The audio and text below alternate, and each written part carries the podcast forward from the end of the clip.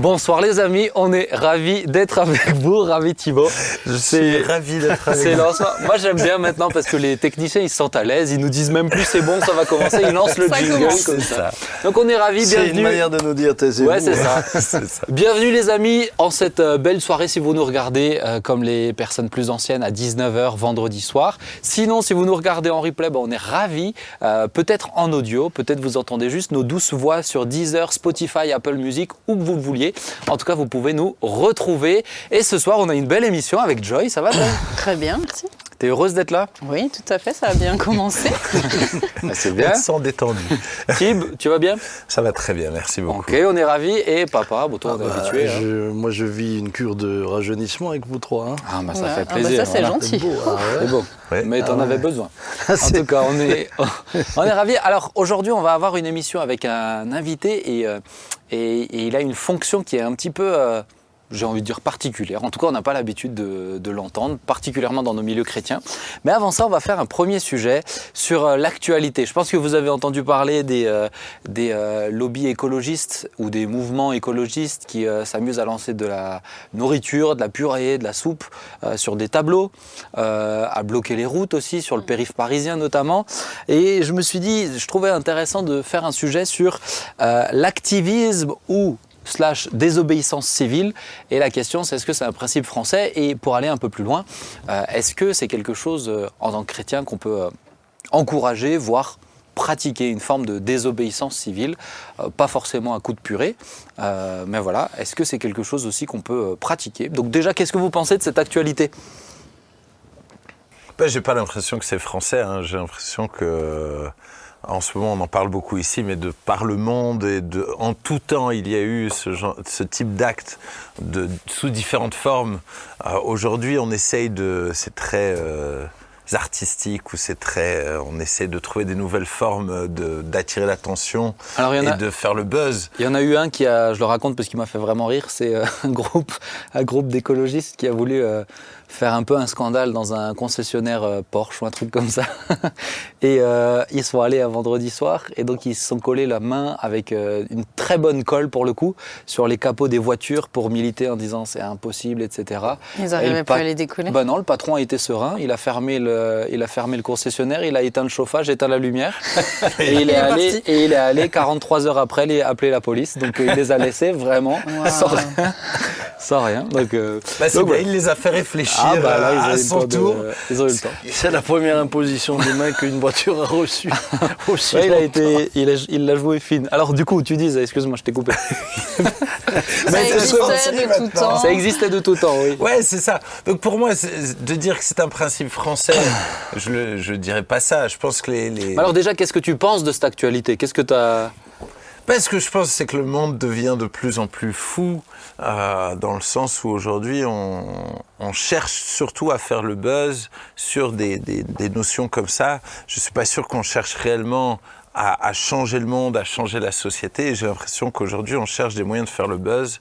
Et, euh, et malheureusement, je trouve que ça dessert leur cause parce que au final, euh, c'est absurde. En tout cas, moi, tous Ouais. ces actes-là, je les ai trouvés absurdes là sur des tableaux. Bah, effectivement, c'est du n'importe quoi. Et les gens autour trouvent que c'est n'importe quoi. À part gâcher le, le moment, les musées, les choses, bah, ça ne pousse personne à réfléchir À changer de et à comportement, changer de quoi. comportement. Papa, qu'est-ce que t'en penses? Bah, moi, je, je pense qu'on est dans une société qui ne sait plus dialoguer, d'où euh, ces extrémismes. Et euh, ça, ça me semble plutôt grave. Puisque euh, à partir du moment où on ne parle plus ensemble, bah, chacun se radicalise. Et euh, toutes les formes de radicalisme ont toujours terminé, euh, entre guillemets, par de la violence, puisque c'est une forme de violence, quoi qu'on le dise. C'est une forme de violence, elle est, elle est exprimée sous cette manière-là, mais c'est une forme de violence. Mais c'est ce qui, est- mais eux le disent comme tu, comme tu viens de le relever, c'est euh, si on fait pas ça, on nous entend pas. On peut pas, on peut pas écouter le discours derrière. Eh bien, oui, alors euh, si chacun se met à faire cela, je vous explique pas le désordre, puisque il y a des gens dans les rues, euh, ça vaudrait la peine qu'on parle plus d'eux. Il y a des gens qui, euh, il y a des femmes qui se font battre. Euh, si tout le monde se met à jeter de la farine, les autres des œufs et puis encore de la crème, on aura bientôt de la pâte. hein. quelle image. J'ai vu que tu y allais de manière indécise quand même. hein. Je t'ai vu la prononcer, j'ai vu que tu n'étais pas serein quand même, mais tu es allé jusqu'au bout. Non, ce que je veux- non, mais c'est grave. C'est grave puisque puisqu'il n'y a plus de communication et, euh, et et- ça peut amener alors à l'inverse ça peut amener à des dictatures où tout d'un coup pour mettre fin à tout ça va arriver quelqu'un qui lui va dire euh, ok à partir de maintenant euh, celui qui fait encore ce genre d'action ou celui qui sort du rang on va donc c'est toujours dangereux. Hmm. Joy? Bah, je, je pense quand même que ça a pris un petit peu d'ampleur euh, justement avec tout ce qui est réseaux sociaux et tout ça parce que à l'époque, euh, enfin auparavant, c'était pas aussi médiatisé ou aussi euh, vu, donc euh, l'acte pouvait pas avoir autant d'impact. Donc je pense quand même que ça a explosé et d'un côté il y a tous ceux qui veulent faire le buzz au-delà de juste se faire entendre quoi Ouais. et, et se faire juste connaître, avoir une qui se espèce de servent de ça pour notoriété. avoir une notoriété. Ouais, à travers, euh, à travers ces actes-là, quoi. Moi, je me souviens, je devais partir à, à Strasbourg pour prêcher et je suis tombé dans une opération escargot. Bah, je, je vous promets qu'ils ne m'ont pas donné envie de considérer leur motivation à faire changer les choses. hein. Ils m'ont énervé. Et à part m'énerver, me rendre dingue. Juste avant et de au prêcher. contraire- Ah ouais, vraiment, ça m'a rendu fou. Mais Le sujet c'était la maîtrise de soi. Ouais, c'est ça. Ah ouais, non, mais ça m'a rendu dingue. Mais c'est ce qu'on Ah, a vu ça. dernièrement à Paris. Vous avez vu des gens qui sont sortis, qui... euh, Qui bloque le périph' oui, mais euh, vous avez vu ensuite la réaction euh, qui devenait violente des Bah oui. personnes qui les enlevaient du périph. Parce que là-dedans, vous aviez des parents qui ont peut-être des enfants qui, eux, attendent euh, que les parents rentrent. Il y a, il y a, ils, créent, ils créent toutes sortes de, de situations euh, qui pourraient engendrer de la violence. Mais en- et en même temps, alors je veux pas, euh, sans être, euh, sans être euh, l'avocat de leur euh, parti, je vais le dire comme ça. Ça évite Maintenant que tu une- une ressembles à John expression. Lennon, je Oh, comprends. joli. On Hein, m'a dit Jésus comprends. aussi, tu vois. Écoute, Ah je, vais oui. prendre- je vais retenir Je savais pas qu'il a des lunettes, notre Seigneur. Mais, Ah ouais, euh, Écoute, il se fait de tout à tous. ah bon. Mais, mais D'accord. je, je, euh, c'est vrai qu'en même temps, pour eux, c'est des causes qui, Qui je pense, chez ceux qui sont sincères, c'est des causes urgentes et gravissimes. Si on parle de la fin de, de leur point de vue, c'est euh, la fin de la Terre, la fin de l'humanité, etc. Et donc, ils se sentent un peu pris au dépourvu. Euh, est-ce qu'on est-ce qu'il y a des causes qui peuvent pousser à des actes comme cela, qui, euh, qui pour nous sont pas du tout euh, euh, justifiés, en tout cas de, notre point de vue. Mais est-ce que, est-ce que selon vous, il y a des causes où ça vaut, est-ce que la désobéissance civile, c'est quelque chose qu'on peut intégrer en tant que, en tant que chrétien Un chrétien qui sent cette euh, cause vraiment dans son cœur, est-ce qu'il peut participer à ce genre d'acte? Mais moi, je pense que, par exemple, du temps en 39-45, la désobéissance civile était un acte de résistance et un- un- s'imposait littéralement. S'imposait. Alors, de quelle manière euh, Vous pensez bien que c'est pas de cette manière-là qu'il le faisait. hein? Sans quoi, euh, malheureusement, ça se terminait très vite, très mal.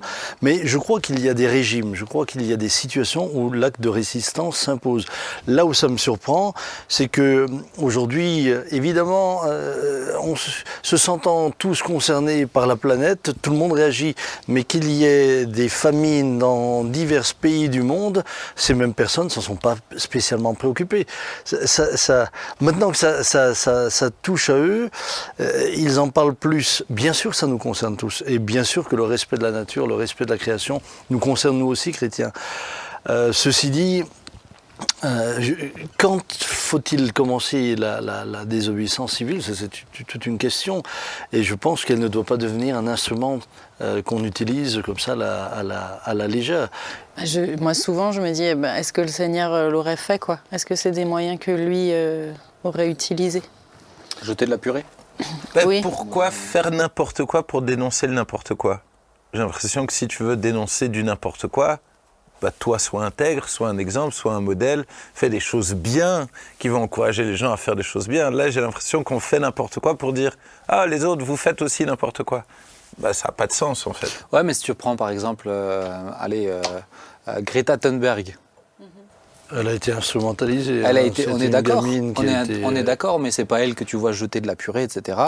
Et, et- et on te dira que tout le mouvement qui est représenté derrière elle, hein, bien sûr, où elle est, où elle est utilisée, euh, mais, mais qui n'est pas écouté. Les promesses des politiques, c'est ce qui vont te sortir tout le temps. Les promesses des politiques de, d'augmenter le réchauffement euh, de seulement 2 degrés pour les 20 prochaines années, on est déjà à 6 degrés. Toutes ces choses-là, en fait, c'est l'impression d'un discours sourd. il y a tu plein disais, il y a plus de dialogue. promesses. euh, oui, Mais, mais Benjamin, si la hein. question était aussi simple à régler, je suppose que tout le monde l'aurait déjà réglé. Mais euh, faire ce qu'on doit faire pour arriver au résultat escompté, euh, ré- recréer une nouvelle détresse. Donc les choses sont pas simplement les choses sont pas aussi simples que cela. Et c'est et puis ensuite ce que je dénonce derrière ces mouvements-là, euh, derrière euh, le, le- le- le sujet qu'ils défendent, il y a toute une idéologie. Telle que la Terre est surpeuplée, etc. Et, et ce sera quoi la prochaine étape? Ça sera quoi la prochaine étape? Donc, euh, l'approche n'est pas innocente non plus dans ce qu'elle contient et dans ce qu'elle sous-entend. Et pour revenir sur la question de, euh, la désobéissance civile, donc un chrétien, selon les circonstances, euh, peut être amené aussi à faire des actes qui sont, bah, pour le coup, répréhensibles ou interdits. Alors là, c'est des actes mineurs, hein, mais, mais pour montrer qu'il n'est pas d'accord avec le régime ou les idées mises en place. Dans le seul cas où il fait le bien, où il cherche à aimer ça. son prochain et à aimer Dieu. Mais à partir du moment où, et j'ai plein de- de- de- d'images en tête, tu vois, je veux dire, effectivement, contre le racisme, contre, contre l'avortement, contre toutes ces choses-là, je crois qu'il faut nous, nous battre euh, pour ces causes-là, mais en faisant le bien, en aimant notre proche- prochain, en, en faisant des actes qui aident vraiment, Mm. Pas, pas en désobéissant. C'est ce que, euh, c'est ce pour que désobéir. Luther King a fait. C'est ça. Et Luther King a mené un mouvement non violent. Non violent. S'ils avaient suivi la voie de Malcolm X, probablement que ça aurait pu déclencher une guerre civile. Donc voilà, je pense que euh, Thibault a bien résumé la manière dont nous pourrons résister, mais il est évident que jamais nous pourrons user d'actes de violence. Les, les apôtres, en, en leur temps, ont aussi fait une forme de, de- de résistance civile. Alors, ils n'ont ils ont pas résisté à l'autorité romaine, proprement dite, mais euh, à l'autorité religieuse, qui était aussi une autorité politique, hein, Mieux en disant mieux vaut désobéir aux hommes qu'à Dieu. Mais C'est ça, c'est à partir du moment aussi où, où il y a certaines choses qui, qui bibliquement, euh, qui viennent à l'encontre de, de- de ce que la Bible dit. C'est, je veux dire, les causes, elles sont quand même euh, restreintes à, à ça aussi, quoi. Mhm. Dans ce qui est envisageable pour un chrétien. Bah, Pourquoi tu souris je te gosse. Dans ce qui est envisageable pour un chrétien. C'est pas pour n'importe quel euh, petit, petit sujet, entre guillemets, qu'on va commencer à... Mais je pense que surtout, c'est de plus. Pour moi, c'est vraiment, je suis assez d'accord avec ce que tu disais avant aussi sur le. C'est de plus en plus. Tu vois, parce que pour moi, les causes, il va y en avoir, il va y avoir de plus en plus de raisons parce que chacun est attaché à ses propres causes, euh, ses propres expériences, ses propres peurs, et, euh, et partir dans des extrêmes qui. euh, enfin là, on va, il y a plein d'autres idées pour aller encore plus loin en termes d'extrêmes, et on va, on va tendre vers ça. Parce qu'il y a l'impression de ne pas être écouté en même temps en face de l'autre côté. Et l'impression qu'avec les, les réseaux et tout ça, on, on les entend. Oui. Oui, et puis c'est vrai que de l'autre côté, on peut aussi soupçonner, euh, euh, on peut aussi soupçonner euh, l'enrichissement, on peut soupçonner toutes ces choses mettant un frein au progrès. Et c'est vrai que légitimement, on peut aussi entendre euh, ce, ce côté-là. Mais rien n'est simple. Mhm. Rien n'est simple. Et comme on est dans une société où on dit à chacun sa vérité, donc effectivement tout le monde se forge sa vérité, et en plus avec les algorithmes, on se conforte dans notre vérité, donc on est de plus en plus convaincu. Les algorus Les algorithmes. Ah, j'ai dit algorithmes. Non. J'ai compris les. Je dis, ils sont pas. Tu fais flipper. hein. C'est- c'est- c'est- c'est- on, on- on- on voit de quoi t'es imprégné. Ouais, c'est ça, ouais, L'actualité, là. Eh ben, les gens, en fait, ont l'impression que leur vérité est la, la chose à défendre parce que tout le monde pense comme lui. Ou parce qu'une majorité de gens.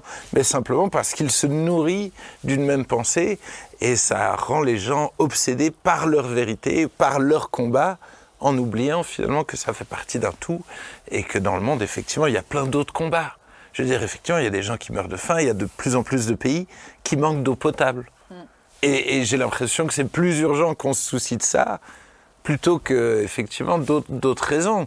Parce que Même ça si sert- c'est lié, là, même si là, en l'occurrence, c'est lié, je peux dire. euh, c'est pas toujours lié. Non, Tu vois, c'est moi, pas j'étais toujours en lié. Afrique du Sud, bah, effectivement, il manque d'eau potable, bah, simplement parce qu'ils ont mal géré les dernières années leurs installations et qu'aujourd'hui, il faudrait me- mettre de nouvelles installations pour euh, qu'ils aient de meilleures, une meilleure arrivée d'eau potable.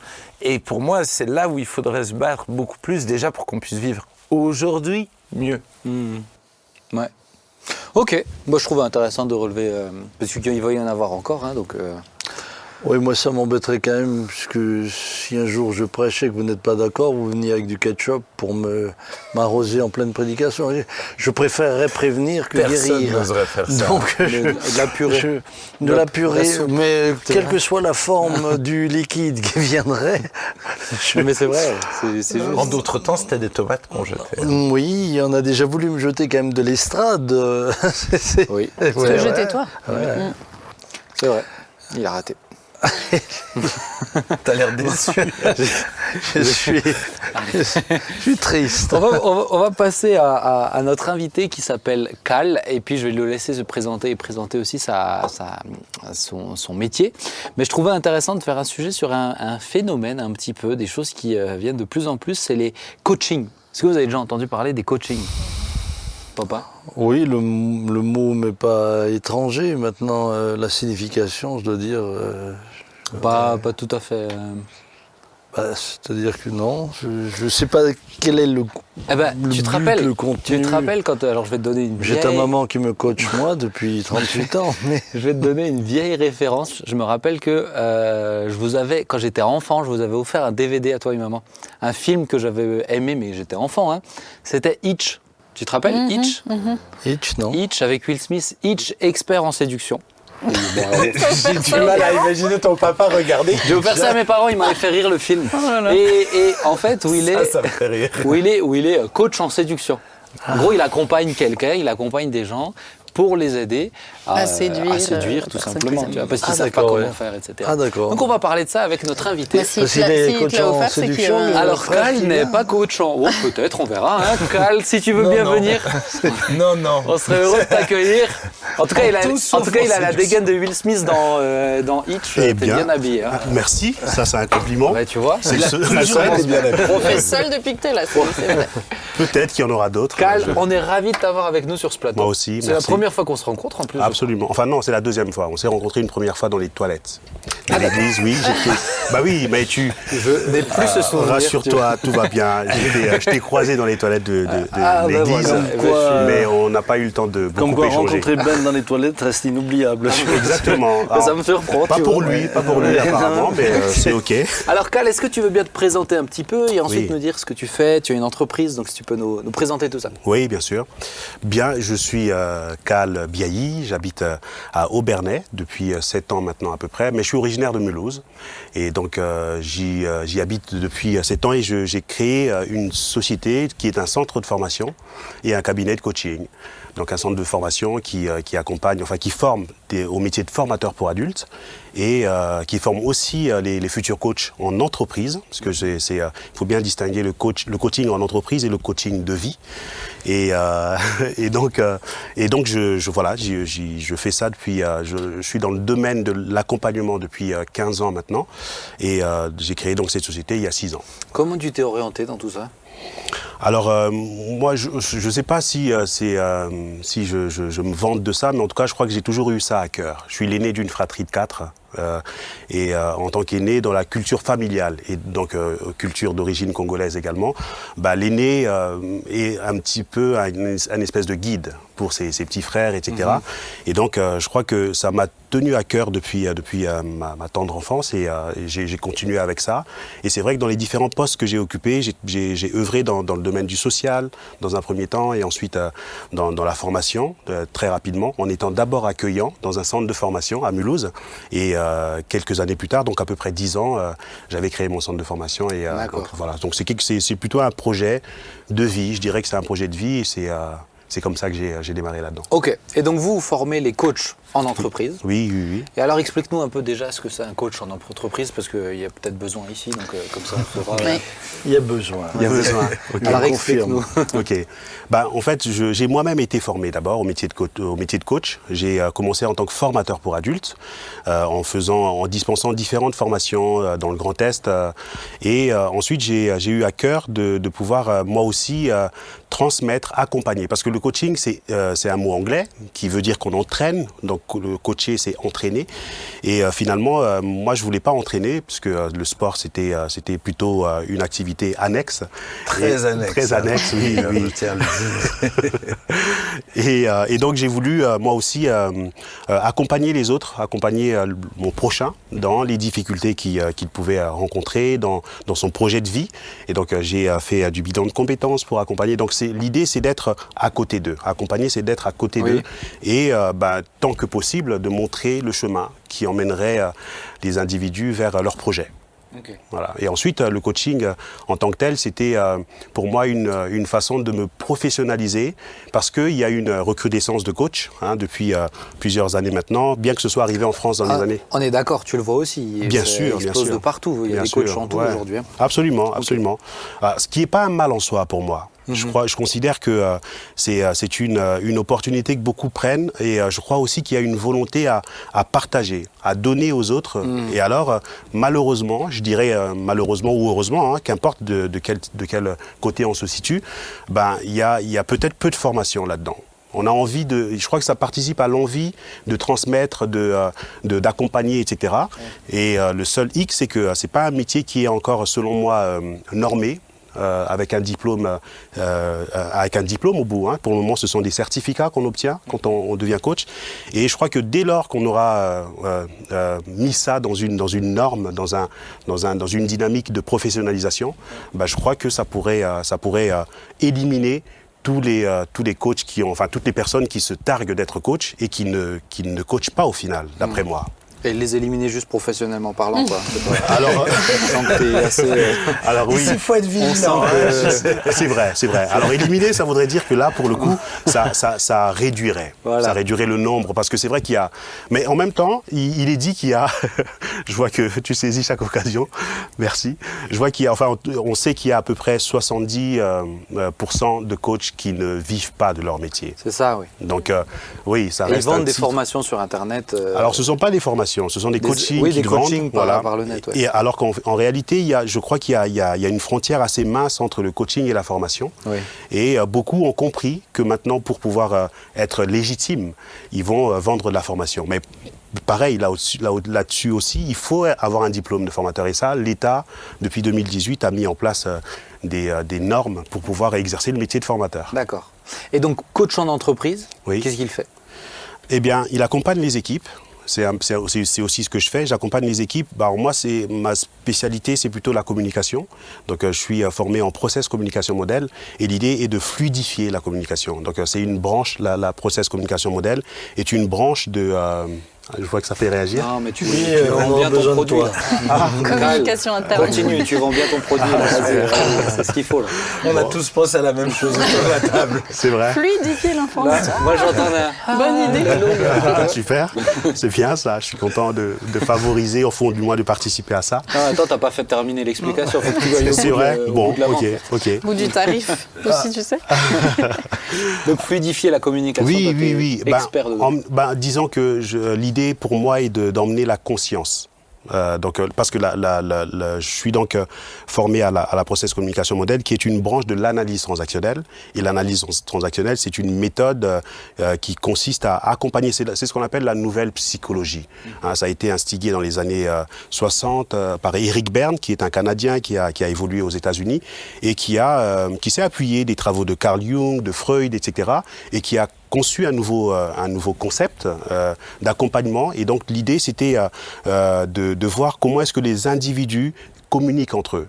Euh, qu'est-ce qui se passe quand je communique avec toi, quelles sont les transactions, qu'est-ce qui se passe quand je communique avec euh, dans ma famille, dans mon travail, etc. Et donc c'est de voir ce qui pourrait à un moment dysfonctionner, parce que euh, ben, ce qu'on appelle la mécommunication, c'est quand on, on se dit un certain nombre de choses, on s'écoute mais on ne s'entend pas. C'est ça. Voilà, c'est de ça qu'il s'agit. Et donc moi, mon, mon- ma sensibilité est là, c'est de, de- d'emmener des outils, de proposer des outils de, de communication entre, entre individus et de, de favoriser la coopération. La coopération en partant du principe qu'il y a une méthode que j'ai, que j'avais euh, mise en place, que j'ai mise en place, qui s'appelle la méthode Maé au carré. Donc c'est euh, comment ce que je travaille d'abord sur moi.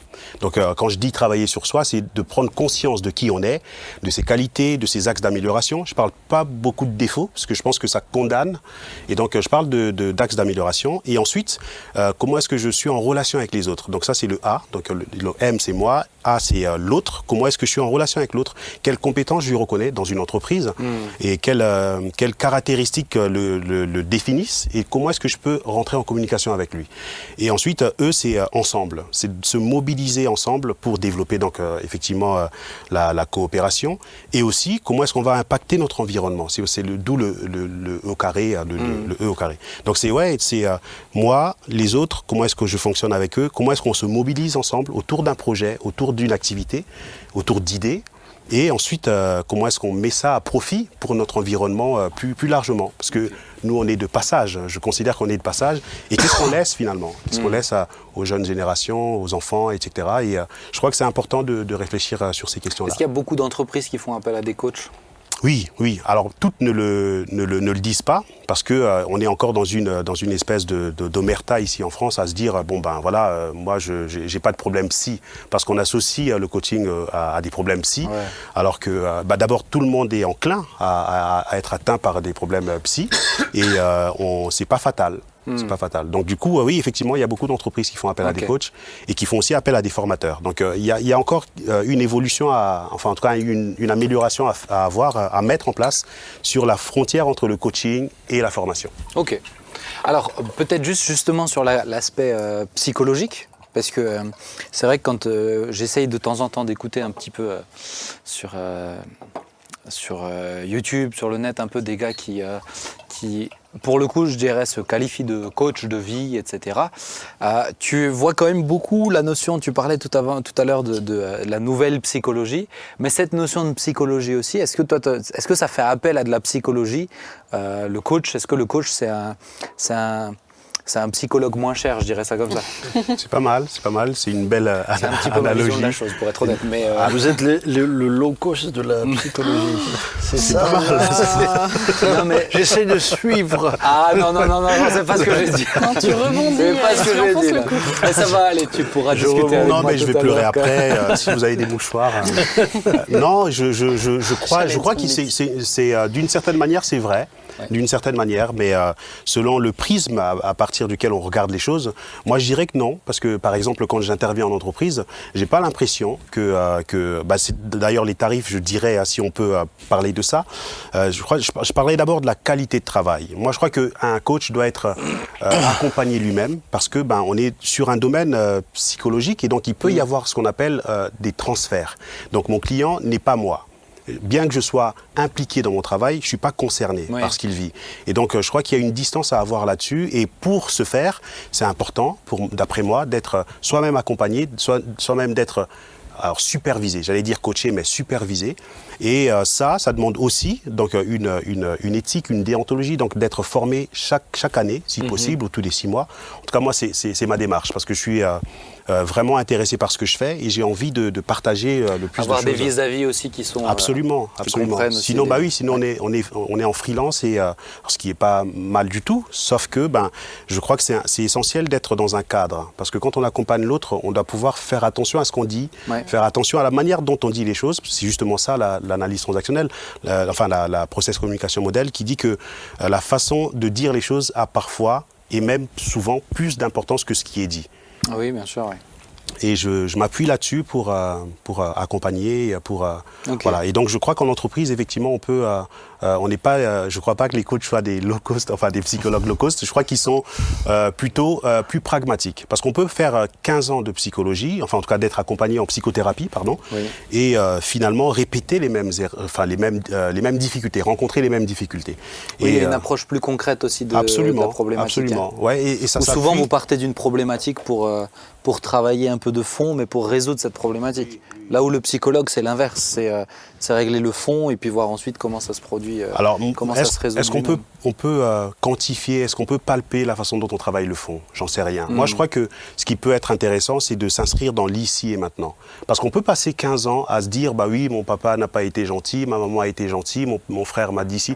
Et puis, bah, on est dans le passé, en fait. Mm. Et c'est euh, finalement l'espace qu'on ne peut absolument plus changer. Mais ça, tu vas passé. aborder ça en entreprise, par exemple. Absolument, c'est absolument. intéressant. Enfin, en tout cas, je, je, c'est mon approche. Oui. Alors, euh, toutes les entreprises ne sont pas friandes de cette, de cette approche, et euh, tant mieux ou tant pis. Moi, en tout cas, mon, mon, mon projet euh, pour, pour les entreprises, enfin, en tout cas, j'ai pas de projet pour les entreprises. Mon projet pour mon entreprise, euh, c'est de, de, de proposer cette approche-là, cette, euh, ouais, cette dimension nouvelle de, Ouais. de, de l'humain qui, euh, qui, qui répond à plusieurs besoins. L'impression que j'ai, c'est de- d'avoir aussi des, des- des- que dans le coaching, c'est un peu des spécialités.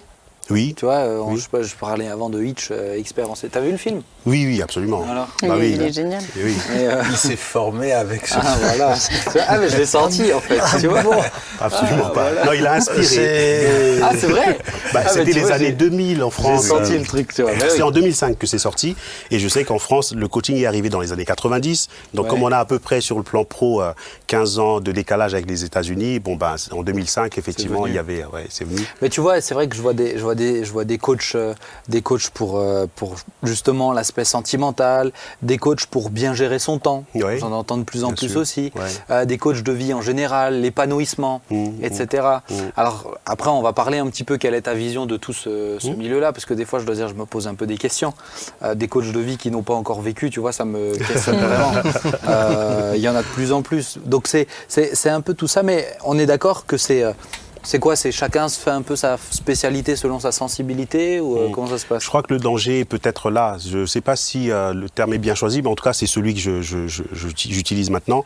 C'est d'imaginer qu'on se suffise à soi-même. C'est-à-dire que, bah, pour moi, un coach doit être, pourrait être inscrit dans une euh, dans une dans un espace qui lui permette d'échanger. Donc en fait, il ne s'agit pas de spécialité, il s'agit d'outils. Parce que coacher une personne, accompagner une personne, euh, nécessite d'avoir des outils. Au même titre euh, qu'un, qu'un instit, qu'un prof, qu'un juge, qu'un avocat, enfin en tout cas, c'est d'être outillé. Et alors certains vont euh, effectivement créer une espèce de niche, ce qu'on appelle une activité de niche, en disant, bon ben moi j'accompagne à, l'épanouissement, etc. Et je reviens au mot danger, c'est qu'on sort beaucoup de pancartes. Tu vois, ça va être sortez de votre zone de confort, etc., etc entre nous soit dit, euh, le mot sortir de sa zone de confort, moi, ça m'a toujours interpellé parce que je considère que euh, euh, faut sortir de sa zone d'inconfort. Parce que si on est dans le confort, pourquoi est-ce qu'il faut en partir? Parce que notre quête, c'est toujours d'aller vers le confort. Donc finalement, c'est parce qu'on est dans l'inconfort, c'est-à-dire qu'on on a des difficultés à fonctionner avec, euh, avec soi, avec les autres, dans un environnement, dans un espace donné, alors euh, ça devient inconfortable. Et alors, dans quel cas, il faut sortir de cette zone d'inconfort. T'es en train de me coacher là ou Alors tout, euh, c'est facturé là déjà il ou- faut que tu t'allonges pour commencer. Ok ouais. Qu'est-ce Ah, que parce vous en que ça se passe allongé. euh, Ah, non, absolument pas. Heureusement que non. Qu'est-ce que vous en pensez, papa? Toi, t'étais moins un peu au fait de tout ça Oui, oui, oui. qu'est-ce que je- tu en- bah, écoute, euh, bon, déjà, je trouve qu'il parle très bien. Ah, il est éloquent. il, est, il, est, il est très éloquent. Euh, moi, ce qui. Voilà, c'est ce qui m'étonne un peu. On, on sait qu'il y a toujours eu des formes de, de, de, de- de coach. Je vais utiliser ce. euh, Puisqu'on a chez les Grecs euh, Sénèque, par exemple, euh, et d'autres qui, bah, finalement, euh, remplissaient cette fonction-là. Et euh, Est-ce que ça ressemble un peu accompagnaient- au... Alors, tu vas peut-être me flageoler, mais est-ce que ça ressemble un peu au métier de pasteur? Je pense pas. Je vais te dire pourquoi. Parce que Mais je la pose parce que je suis sûr qu'il y en a plein qui se la posent. vois. Ouais, mais et, et on pourrait se poser la question. euh, je pense qu'un pasteur, lui, euh, ma charge en, en- en tant que chargé d'âme, c'est d'amener justement les personnes à leur relation avec Dieu. Alors, on les accompagne aussi, c'est aussi une forme d'accompagnement. Hein, c'est aussi une forme d'accompagnement, mais dans le but, dans le but. Et je pense que c'est ce qui est important, et d'ailleurs c'est ce qui très souvent est mal compris chez bien des personnes, dans le but de les amener à l'autonomie et non pas à la dépendance du pasteur. Et c'est là que je pose la question au coach, est-ce qu'il n'y a pas parfois le danger de voir le coach devenir le maître à penser? Euh, et comme le psychologue, euh, mais comme le pasteur aussi, peut, le devenir s'il ne fait pas attention. Euh, c'est flatteur parce que tout d'un coup tu deviens important pour quelqu'un puisqu'il t'appelle pour tout et pour mais, mais, on ne l'a pas emmené à la maturité, on ne l'a pas amené à l'indépendance euh, et à la dépendance de Dieu. Et, c'est là que je, pose la question, est-ce qu'il n'y a pas ce danger-là, puisqu'elle existe chez les psychologues, elle existe chez les psychiatres, elle existe chez, les médecins, mmh. Elle existe... Euh, chez le garagiste euh, bah oui, bon, bah, j'ai mon véhicule qui a un problème, donc du coup, je vais retourner assez régulièrement, etc., etc. Oui, c'est peut-être pas cela même voir le garagiste. Hein. Ça, parce que quand tu vois la facture, quand tu vois la facture que ça te coûte à chaque... Non, je te dis ça parce que je sors de chez le garagiste. Ah, ok. Mais je t'ai croisé, c'est pour ça que j'ai utilisé cet exemple. Donc, euh, donc voilà, c'est une question que, que, je me pose. Certains pasteurs s'étant laissés parfois prendre dans ce piège-là. Mais tu compares, parce que moi, ma question à moi, du coup, à laquelle tu n'as pas répondu, c'est est-ce que c'est la même chose? Et là, tu compares, tu compares quand même, du coup, le coach et le pasteur. Bah, pour moi, c'est pas du tout la même chose. Mais le, pasteur accompagne, le coach accompagne, si j'ai bien compris. Bien sûr, il accompagne et il doit veiller à ce que la personne qui l'accompagne devienne autonome. autonome. On peut pas, on peut pas inscrire un coaching sur, euh, sur euh, deux ans, trois ans. Euh, en tout cas, moi, dans, mon approche, c'est de proposer, oui. Euh, c'est maximum combien de temps chez toi? bah, Je me dis que je, démarre par euh, des séances de, de, 10. Parce qu'il faut voir, le, il faut aussi cheminer hein, avec la personne. Donc, ce sont des. Et c'est par personne ou par groupe? Alors, il y, a la possibilité pour les. moi, c'est vrai que je, coach les, chefs d'entreprise. D'accord. Voilà. Donc, c'est pour ça que je parle de coaching en entreprise. C'est de, c'est d'avoir qu'ils aient un espace réservé à, à, ce qu'on peut appeler l'introspection.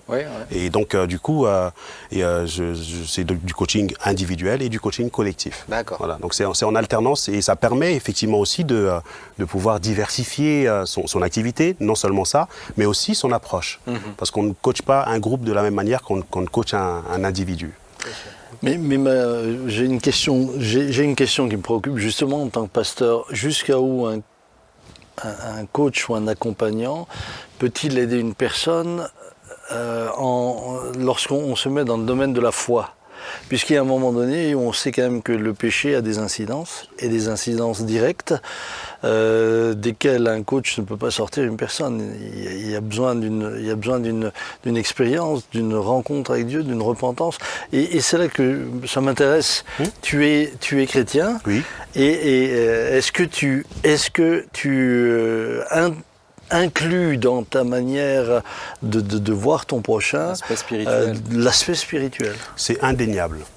Pour moi, en tout cas, c'est indéniable d'aborder euh, le coaching sans euh, m'appuyer de la spiritualité. C'est-à-dire que je ne me surprends pas, parce qu'enfin, au départ, je me surprenais à prier avant mes séances de coaching. Et dès lors que j'ai commencé à le faire, je, je me suis senti, alors, pardon d'être dans cette intimité-là, mais inspiré inspiré pour euh, une personne qui vient, parce que parfois on, peut être, en tout cas je parle de moi, j'ai été dépassé par certaines euh, difficultés que rencontraient certaines personnes, qui parfois faisaient écho avec mes propres difficultés en tant qu'individu. Et alors euh, je ne savais pas comment aborder ça, je ne savais pas de quelle manière il, fallait dénouer, enfin je pouvais dénouer les difficultés, les situations qui m'étaient apportées dans, le coaching.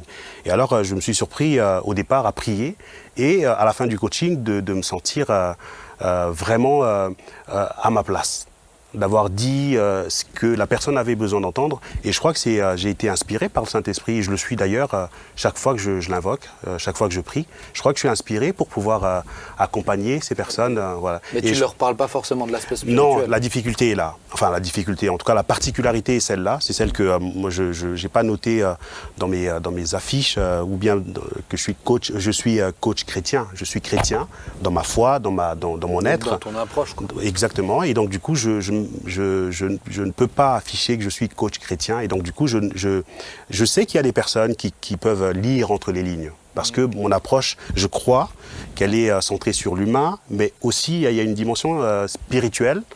Je crois que ça se passe aussi dans la façon dont je vais communiquer avec eux, dans la façon dont je vais les regarder, dans la façon dont je vais euh, les aborder. Et alors, euh, ça m'est déjà arrivé d'être interrogé là-dessus, en me disant, bah, est-ce que, euh, bah, mhm. je disais, bah, d'après vous. Donc voilà, du coup, euh, l'idée, c'était pas de ah, faire. Toi, tu réponds à une question, pas une question. Bien évidemment. J'ai Jésus, je souvent. Hein. Moi, j'ai une question. Oui. Mais pas pour toi, pour Samuel. Je peux partir du coup? Non. non, mais moi, ce qui m'intéresse, c'est pourquoi aujourd'hui on a tellement besoin de coach? Et, et ma question. Tu devances mes questions. Mais c'est bien, vas-y. Fais-la, c'est bien. Comme tu t'es réapproprié la question alors que je l'ai même pas encore Elle posée. Était là, mais c'est bien. non, mais est-ce que c'est pas aussi parce que au niveau de la parentalité, il y a une euh, faiblesse d'accompagnement, de coaching des enfants, euh, tout ça, et que les, les, enfants ont de moins en moins de repères, ils grandissent, et donc aujourd'hui ils cherchent des repères, et donc ils cherchent des coachs pour les aider bah, à s'habiller, pour les aider euh, dans différentes choses. Est-ce que toi, tu as l'impression d'avoir vu, à vu ton âge avancé, un, véritable changement aussi lié à ça? Alors, euh, oui, personnellement, j'ai vu une accélération de la détresse et du manque de repères.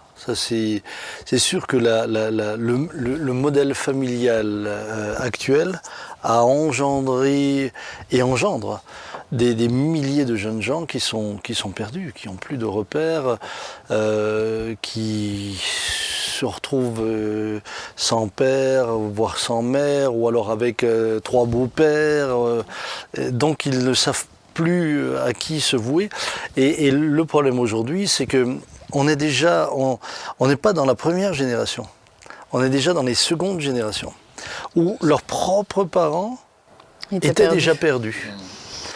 Et c'est entre autres ce qui peut expliquer la, recrudescence aussi d'un besoin d'avoir des repères, d'avoir euh, des gens qui nous accompagnent, etc. Euh, dans euh, du temps des Grecs, c'était souvent des familles aisées qui, ne pouvant pas prendre soin des enfants, les confiaient à des maîtres à des maîtres qui, eux, euh, les accompagnaient jusqu'à jusqu'à ce qu'ils puissent euh, prendre le relais.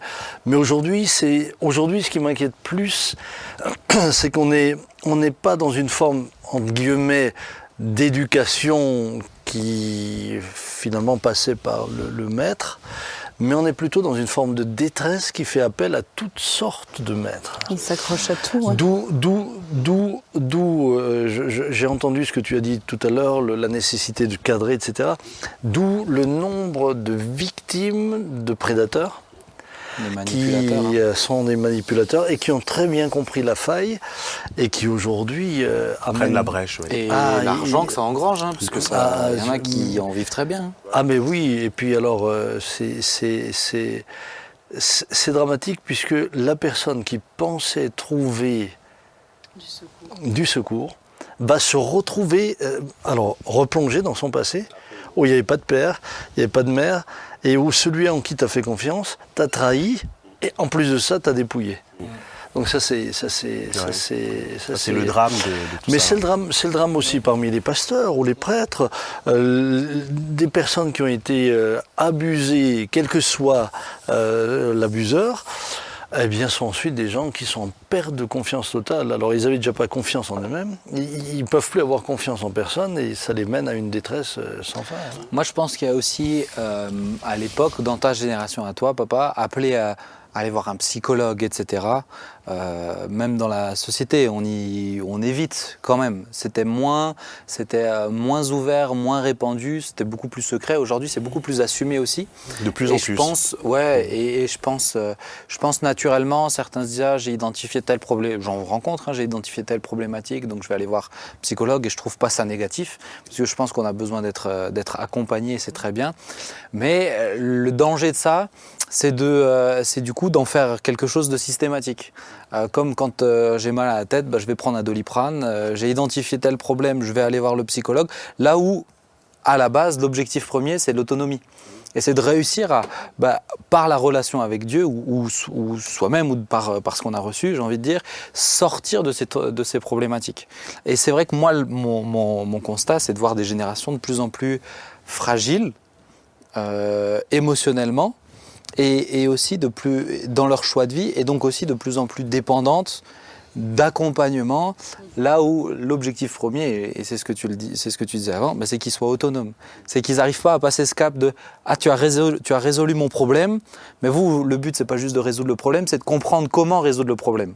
Donc et d'être capable de reproduire ce qu'on nous a appris, eh ben, ils ne sont pas capables, ils ont besoin, de, ils ont besoin toujours de cet accompagnement pour en, pour en sortir. Quoi. Moi j'ai été, je dois le dire, surpris euh, dans la période du Covid du nombre de personnes qui nous demandaient faut-il se faire vacciner ou non?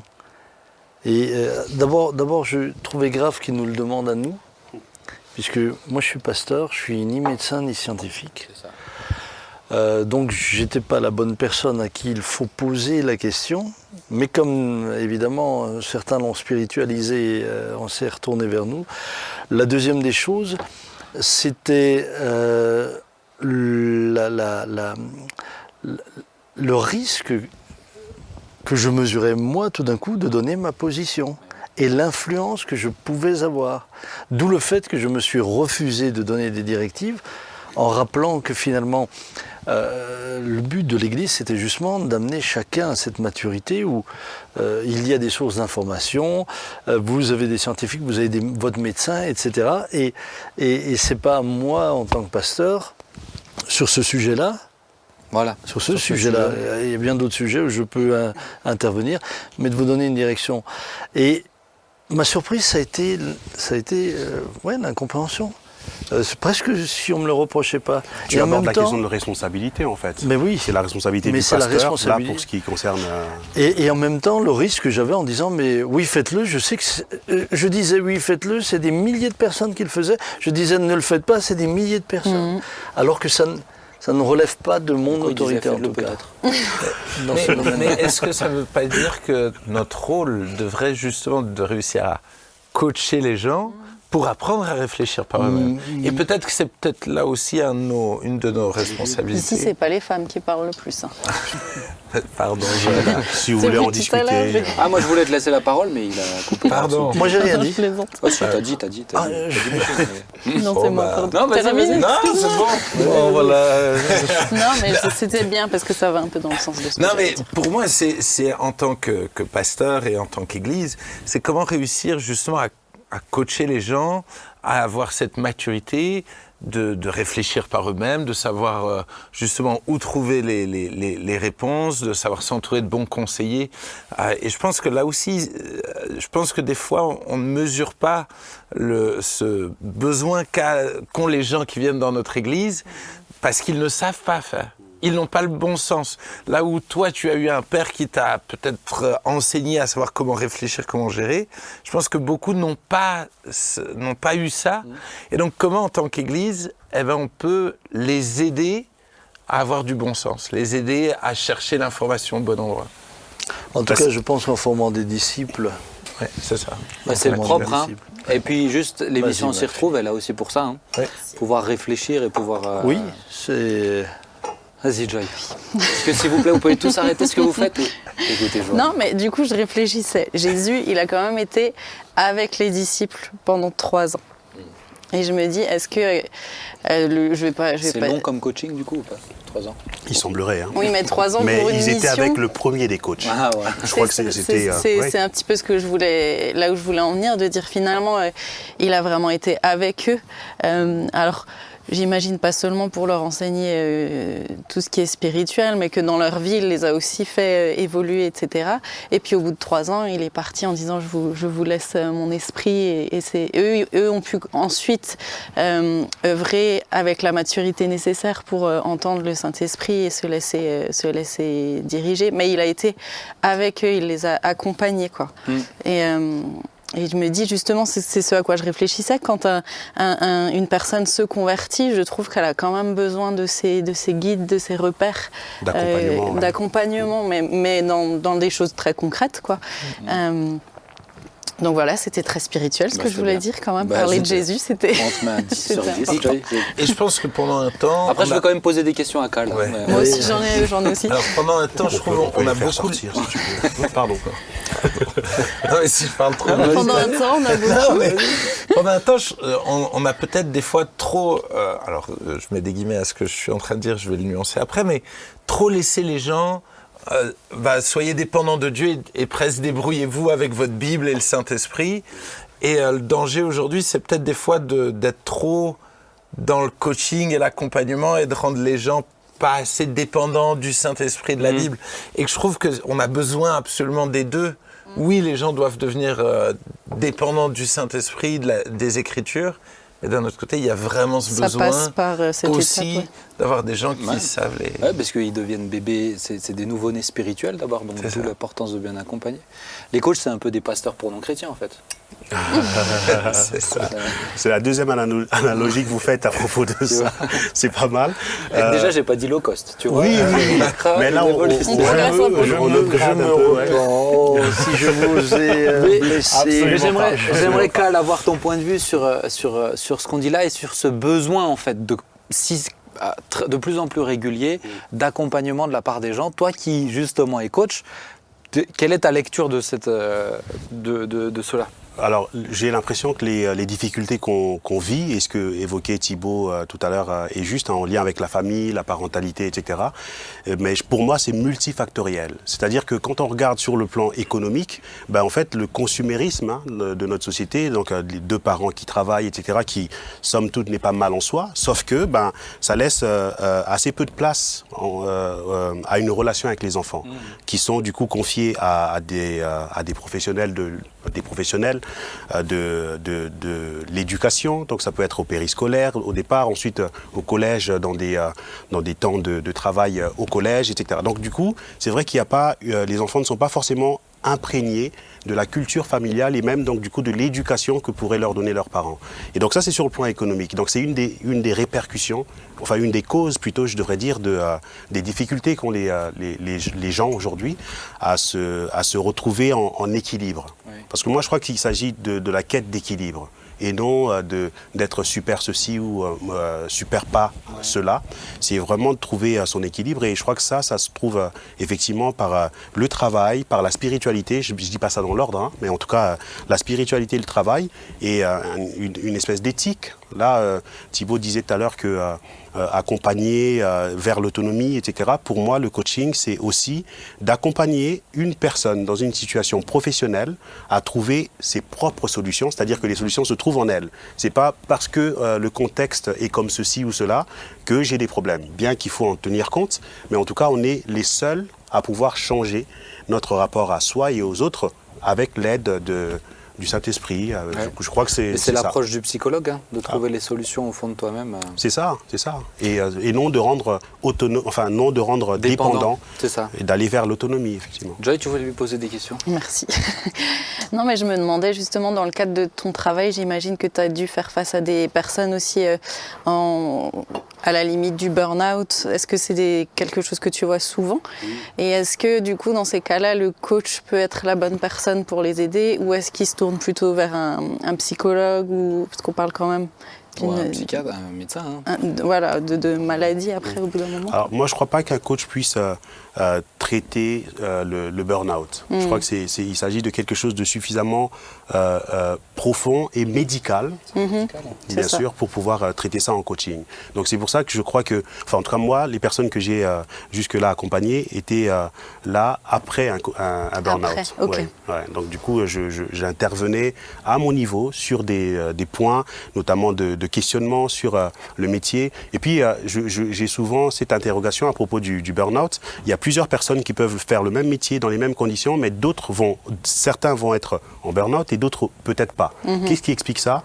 Moi, je crois que si on, on remonte un petit peu euh, le fil, ça peut être euh, peut-être euh, l'estime de soi. Quel rapport j'ai avec moi, euh, la façon dont euh, je, je suis avec mon corps, avec mon esprit, etc. Et avec euh, ce qui m'est donné de faire, le travail, etc. Il y en a qui s'investissent, qui sont impliqués, concernés et qui mélangent les deux. Et, euh, et donc du coup, comme notre société, je parlais de ça tout à l'heure euh, avec ce consumérisme, donc on devient presque des numéros. Voilà. Et donc, euh, il y a une, perte de sens, une perte de valeur, et qui fait que bah, on se donne au travail et on se retrouve au travers du travail, avec le travail et pour le travail. Et c'est là où on peut aller en burn-out, d'après moi. Et effectivement, y a, y a- on peut, on peut pas traiter ça en coaching, euh, seulement en coaching. Ok, C'est- plutôt ouais. après que tu les as Moi, en tout cas, rencontrés. oui. Alors, je ne sais pas pour d'autres coachs, peut-être que ça a été. Mais on peut aussi prévenir. hein. C'est-à-dire que quand. euh, Oui, c'est ça. oui, on peut poser les questions. euh, J'imagine que les séances de coaching, même collectives, euh, permettent de, Bien sûr, de d'identifier, des, ouais. ouais, d'identifier des problématiques de trop de pression, trop de de, risques stress. psychosociaux. Ouais. On peut aborder ça. ouais. Mm. Kyle, tu, as, tu, as, tu formes des coachs. Oui. Est-ce que tu as déjà décelé des manipulateurs chez eux? Est-ce que dans, dans ta, dans ta formation, tu, comment tu gères quand tu vois quelqu'un qui euh, bah, utilise un petit peu ce que tu enseignes pour aider les gens à tomber, j'ai envie de dire, dans le, euh, dans le côté obscur de la force, tu vois Euh, Est-ce que ça t'est déjà arrivé d'accompagner des gens comme ça et comment tu gères les choses? Ouais. Ça m'est déjà arrivé. et peut-être les gens qui nous écoutent, qui, veulent, euh, qui ont peut-être besoin, à quoi, de, à quoi ils doivent faire gaffe en fait, tout simplement? Bah, je crois qu'un coach qui a l'habitude de racheter les demandes de ses clients, parce qu'un coaching démarre toujours par une, euh, par une demande. Ça peut être introduit par la phrase suivante Qu'est-ce que vous voulez voir avec moi aujourd'hui? Et donc, quelle est votre demande? Parce que je ne peux pas accompagner une personne, coacher une personne qui n'en a pas fait la demande. Et alors, euh, si cette demande a été euh, clairement formulée, dans son expression la plus simple, hein, c'est-à-dire je veux être à l'aise dans mon travail, par exemple, bah, je vais aller poser des questions. Donc le coaching, c'est l'art de poser des questions et donc de plus écouter que de parler. Donc d'être lent à, à la réponse et euh, rapide à l'écoute. C'est-à-dire que d'être dans une écoute active qui euh, consiste à permettre à l'autre de, de s'exprimer, euh, de, de s'exprimer librement. Et donc si jamais je repère, euh, enfin en tout cas ça m'est déjà arrivé de repérer, alors je ne parlerai pas de manipulateur, je parlerai d'élan de manipulation. Tu vois, donc euh, une envie à, tirer la couverture de son côté, à, à racheter euh, la demande du client et donc à en faire sa problématique. C'est ça le danger. C'est-à-dire que l'autre dit quelque chose, ah, comme j'ai déjà connu ça, bon ben, je sais comment faire. C'est pas comme ça. C'est jamais comme ça. Euh, on, il faut, enfin, on peut se laisser surprendre dans un coaching à, en posant des questions et à voir la personne évoluer dans sa réflexion, dans son rapport à soi, dans son rapport à sa toute seule. problématique, et changer ses lunettes en fait. C'est ça. C'est de ça qu'il s'agit. Et, euh, et donc, euh, si je repère ça, effectivement, euh, comme c'est, c'est le- le- le- la formation est ponctuée par un diplôme, enfin un certificat, pardon, euh, bah, je ne peux pas délivrer euh, le certificat de coach à, à une personne que je sens euh, dans, une, euh, dans un élan de, élan de manipulation. D'accord. ouais. Ok, intéressant. Enfin, en tout cas, c'est, l'éthique que j'ai. Alors, je ne sais pas si, euh, si c'est répandu. J'espère, en tout cas je le souhaite. on pour, est euh, rassuré que tu l'es toi déjà. ben, moi aussi. moi aussi. Papa, tu voulais poser, tu voulais là, dire quelque chose euh, je- je- juste si tu pouvais compléter ça, la question, c'est-à-dire que quels sont les éléments que tu pourrais donner aux personnes qui nous écoutent Mhm. Euh, pour Dans le cas où ils sont face à quelqu'un dans qui- le cas où ils se retrouvaient en face de quelqu'un, qu'est- qu'est-ce qui peut être suspect chez un coach? Ok. Ben, c'est euh, ce qui peut être suspect, d'après moi, c'est euh, euh, le coach qui a la réponse à tout, qui dit yaka, faux, yaka faucon, etc. Donc déjà ça, et ensuite le coach qui euh, qui ne pose pas, euh, qui, qui mélange parce que le, le- le- le coaching est à dissocier de la psychothérapie. Parce qu'on est dans, il y a une frontière très mince avec la psychothérapie et le coaching. Euh, le coaching ne doit pas remonter, en tout cas tel que je l'ai, euh, j'en ai été enseigné, ne doit pas remonter, aborder euh, des questions liées à l'enfance. On ne traite pas ça. Donc le coaching c'est ici et maintenant. Et donc voilà. Et donc un coach qui commencerait à, à dire ah oui vos parents etc et qui commencerait à essayer de traiter ça, pas en place. pas coach. Il n'est pas à sa place. C'est euh, les en questions. faire plus quoi. Bah oui. Et puis euh, celui qui, euh, qui devance vos questions, qui, qui, qui complète vos phrases à chaque fois, etc. On peut imaginer qu'il soit dans un espèce de euh, euh, qui porte une cape de Superman. Donc c'est celui qui veut euh, sauver, etc. Et il faut faire attention à ça parce que euh, c'est agréable, hein, c'est un rôle gratifiant que de d'aider, de sauver, etc. Mais le risque et le danger là aussi, c'est qu'on peut s'embourber dans des dans des histoires qui qui qui ne nous concernent pas et, et donc du coup donner des, des conseils qui ne qui soient pas adaptés. Et donc, IACA, euh, euh, vous devriez faire ceci, euh, moi si j'étais vous, je le quitterais, moi si j'étais vous, tu vois, ce genre de euh, si j'étais vous, etc. C'est pas, c'est des phrases qui annoncent, Ça, ils se projettent dans la. dans la c'est exactement ça, et ce qu'on appelle le transfert, de la distance. ouais, ouais. ouais, le processus parallèle, enfin en tout cas des, des termes euh, issus du coaching euh, c'est dangereux. Ok. Je te pose une dernière question parce que je vois que ça fait quasiment une heure qu'on discute. euh, Wow. C'est intéressant, hein tu vois, ça passe vite. Ouais, apparemment. C'est- C'est c'est horrible parce que j'avoue que je pense que je, je pourrais être capable de dire bah, si j'étais dans ta situation, moi j'avoue que je le verrais comme ça.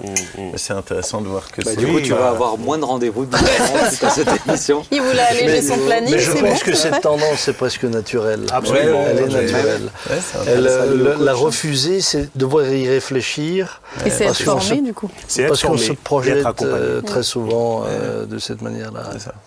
Euh, alors peut-être ma dernière question, c'est penses-tu, euh, est-ce que tu encourages les gens qui, ben voilà, j'en sais rien, ont des difficultés dans leur couple à aller voir un coach en séduction, euh, ceux qui ont des difficultés, euh, ceux qui ont des difficultés euh, de, de vie, d'aller voir ces coachs de vie, etc. D'habillement. Tu vois, si les gens ont des difficultés à je bien s'habiller. en général, c'est pas les gens bien dans leur basket là, qui c'est, là, quand même un peu l'hôpital qui se fiche de la charité.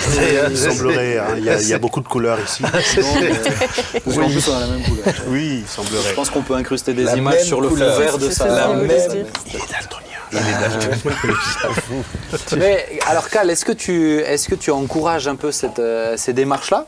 Pour ceux qui diraient Laquelle? qui- Ben aller voir des coachs, coach de coach de vie, coach en, en épanouissement personnel, coach de séduction, etc. Tous ces tous ces coachs spécialisés, je dirais, dans des problématiques euh, privées. Tu vois, c'est pas sur le lieu de travail, c'est pas. euh, Alors, je ne sais pas si je peux encourager, enfin en tout cas moi j'encourage effectivement à avoir recours à un coach pour euh, se faire accompagner. Moi-même, je bénéficie d'un coaching en, en gestion financière par exemple, parce que c'est pas l'espace le plus euh, le plus simple pour moi. Et donc je fais, j'ai recours à un coach qui vient. euh, Mais là, il te parle de comment ça va à la maison et tout ça à ce moment. Non, alors mais il peut poser la question. Il peut poser la question pour voir comment est-ce que dans mon espace perso, je, je- quel est mon rapport à l'argent, etc. Et donc du coup, on va on va aller à l'entreprise. Donc on peut pas se dissocier de qui on est chez soi euh, au travail, bien qu'il que ce soit demandé. Je connais peu ou personne qui euh, est euh, d'une certaine manière au travail et d'une autre manière On à la pas maison. des robots, quoi. On n'est pas des robots. Donc euh, on est, on est euh, teinté par euh, qui on est à la maison, par son histoire personnelle, on est euh, empreint de ça. Et alors effectivement au travail on doit pouvoir se consacrer à ce, à ce pourquoi on est là. Donc c'est ce qu'on appelle l'activité. J'ai, c'est ce pourquoi j'ai décidé d'être là. Ouais. Et donc moi est-ce que je peux conseiller Alors j'ai- pas de conseil. J'encouragerais effectivement à avoir recours à un, à un coach selon la problématique qu'on rencontre. Oui je pourrais et, et je, je la, la signal, enfin le signal d'alarme que je, je tirerais ou bien le, vigi- la vigilance. Le point de vigilance c'est euh, d'avoir recours à quelqu'un qui est euh, qui est euh, formé quoi, hein. ouais, et qui, qui ne qui n'est pas dans une dans une approche où euh, il fait à la place de. Oui. Ouais, ça, ça- c'est peu tout vraiment ce qu'on décrivait avant, quoi. Oui, oui, oui. Et donc, ouais, quelqu'un de formé. Et c'est vrai que je, du coup, je fais un peu, euh, euh, je sais pas si c'est de la publicité, mais je trouve que l'analyse transactionnelle répond bien à- aux problématiques qu'on rencontre C'est aujourd'hui. carrément de la publicité. C'est très Très bien, parfait. Donc, je vais avoir mes royalties. Donc t'es un bon patron en même temps. Non, non, les royalties, c'est nous, pas toi. Non. Eh ben, super, merci beaucoup Cal. Merci pour. Euh, c'est intéressant. hein. Oui, c'est une Ouf, découverte pour moi, c'est- mais c'est intéressant. Ouais, je trouve ça intéressant parce que c'est vraiment quelque, c'est, c'est- c'est un phénomène aujourd'hui euh, de plus en plus répandu, en France. ouais. hein. Et puis sans parler, bah, comme tu as dit, aux États-Unis. Ah ben, etc. et puis euh, tu, tu vas sur n'importe quel euh, réseau euh, social, tu as partout des, des, des- des appels à ça. hein. Ah ouais, euh, Je t'en parlerai en je, off de ce je vous explique comment, je, je vais vous expliquer comment je suis devenu ceci, comment Ouais, j'ai ouais, fait ça. c'est de la publicité. comment- Ah ouais, il, y a besoin de ça. Et justement, sur les réseaux sociaux, peut-être pas. Enfin, en tout cas, si on doit avoir euh, un peu de vigilance, et on peut pas, pas trouver un coach. réseaux. Ouais, on peut pas Ouais, trouver ouais. un coach sur les réseaux sociaux. Ok. Bah les amis, merci. Merci à chacun d'entre vous pour euh, tous ces sujets, ces précieux sujets. Merci Cal de Merci t'être déplacé. m'avoir invité, avec plaisir. C'est gentil. On a été heureux de t'avoir avec nous. Et puis, bah, les amis, si vous avez des questions, euh, n'hésitez pas tout simplement à les écrire sur euh, l'espace commentaire. Peut-être qu'on y répondra. J'étais en train de me dire, si tout le monde écrit des questions, ça va peut-être faire beaucoup. Mais euh, écrivez, mettez vos remarques. Peut-être que vous pourrez vous trouver des réponses entre vous aussi. Tiens, c'est une bonne approche. On se vois entre Voilà. Coachez-vous entre vous aussi. Ouais, attention Ça, quand même. ça hein. sent pas bon ce truc. Oui, En oui, tout cas, les ça, amis, ça va finir par le scotch. On est, on est vraiment heureux d'être avec vous. Je vous propose qu'on termine par la prière. Et puis ensuite, on va se dire au revoir, d'accord Oh, bah, Joy, tiens, tu vas prier. D'accord, avec plaisir. Seigneur, merci pour euh, ta présence, merci parce que Tu nous as laissé ton, ton esprit qui est le, le meilleur guide aussi pour nos vies. Oui, oui. Et euh, je te prie vraiment de bénir toutes les personnes qui auront suivi cette émission et qui, si elles ont besoin d'être accompagnées, tu puisses, toi, placer les bonnes personnes euh, auprès d'elles, Seigneur Jésus. Merci pour euh, ta fidélité, ton amour et, et pour euh, ces échanges, Seigneur. Amen. Amen. Amen. Merci à vous quatre. Et puis, merci à vous, les amis. Rendez-vous vendredi prochain pour une nouvelle émission. On s'y retrouve 19h ou quand vous voulez, en vidéo ou en podcast. Que Dieu vous bénisse. À plus.